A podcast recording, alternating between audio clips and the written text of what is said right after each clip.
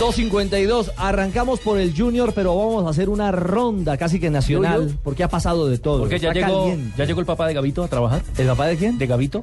No, yo lo que sé es que llegó el nuevo refuerzo del Junior. Ah, sí. Y el refuerzo de Blue también. Y el refuerzo de Blue entiendo que también. Ya terminó su periodo vacacional. Ah, ¿ustedes me hablan de Eduardo Má? El mismo, el papá de Gavito, como El dice mi compañero Gavito. Carlos Alberto Morales. El papá de Gavito. Momento, pero entonces Eduardo Ahumada es la contratación boom, De, de Blue sí.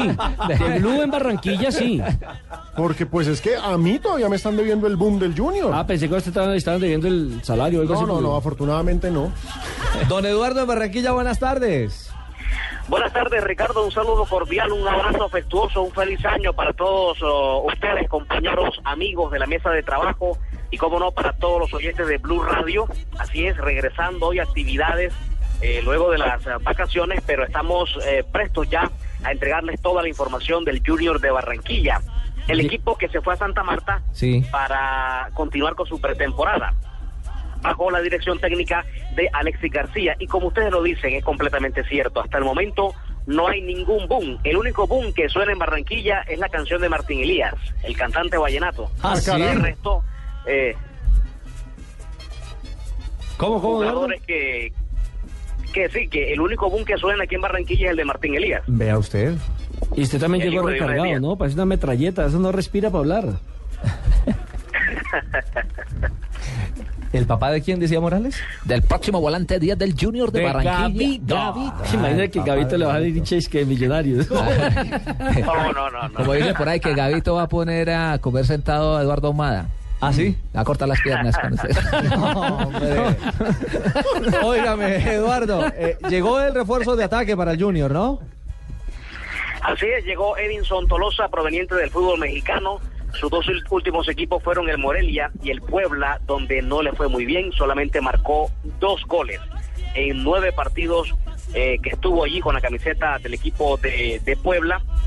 Y con ese número de goles preocupante para la afición del Junior, llegó a Barranquilla Edinson Tolosa a la una de la mañana de hoy y ya viajará en las próximas horas a Santa Marta para unirse al grupo que practicase la pretemporada del cuadro tiburón. Aquí llegó Tolosa y esto dijo cuando arribó al aeropuerto Ernesto Cortizos.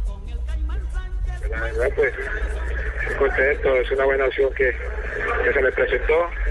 Había mucha, pero se me dio esta y tratar de, de hacer las cosas de la mejor manera, aprovechar esta, esta linda opción que, que se me dio, esta linda oportunidad. De verdad que brindarle lo mejor a, al Junior, eh, darle goles, darle alegría a la hinchada, darle alegría a todas las personas que, que van a estar ahí con nosotros, más que todo a, a nuestra familia, que es lo más importante. Eh, ¿Hace cuánto se venían dando estas conversaciones?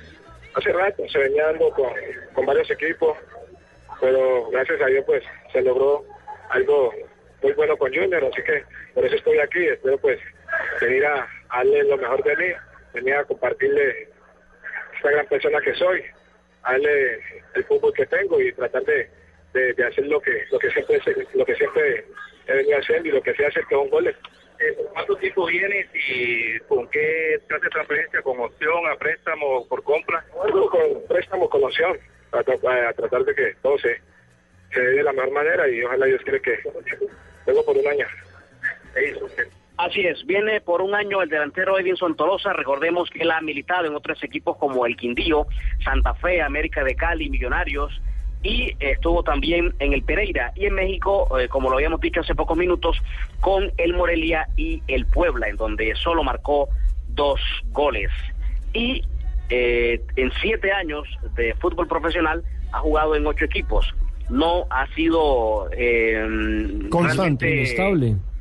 Exactamente, no ha sido estable en ningún equipo Edinson Tolosa y la gente espera que por lo menos en Junior haga un buen papel y que pueda responder a la expectativa que, que tiene el técnico, por lo menos eh, de él en Barranquilla. Yo creo que el momento cumbre que tuvo Tolosa lo tuvo al lado de Luis Fernando Mosquera también cuando estaban en el Quindío. Ese fue su punto de partida, De partida. y en Millonarios fue el equipo en el que más goles hizo, ¿no? Quedó campeón de la Copa Colombia. Sí, pero es un jugador que tiene muchos problemas para definir. Sí, no. fundamentación. Sí, ti- tiene un problema de fundamentación terrible. Lo acaba de mostrar con las cifras que nos daban Eduardo desde Barranquilla. Dos goles en el fútbol mexicano. Y si es la contratación o el reemplazo de Teófilo Gutiérrez, No. uy, apague y vámonos.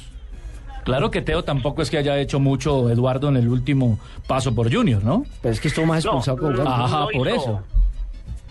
No hizo gran cosa Teófilo Gutiérrez. De hecho, el, el presidente del equipo, o el dueño del equipo, fue a echar, terminó molesto con él. Porque fueron más las tarjetas amarillas que recibió que los goles que marcó. Sí.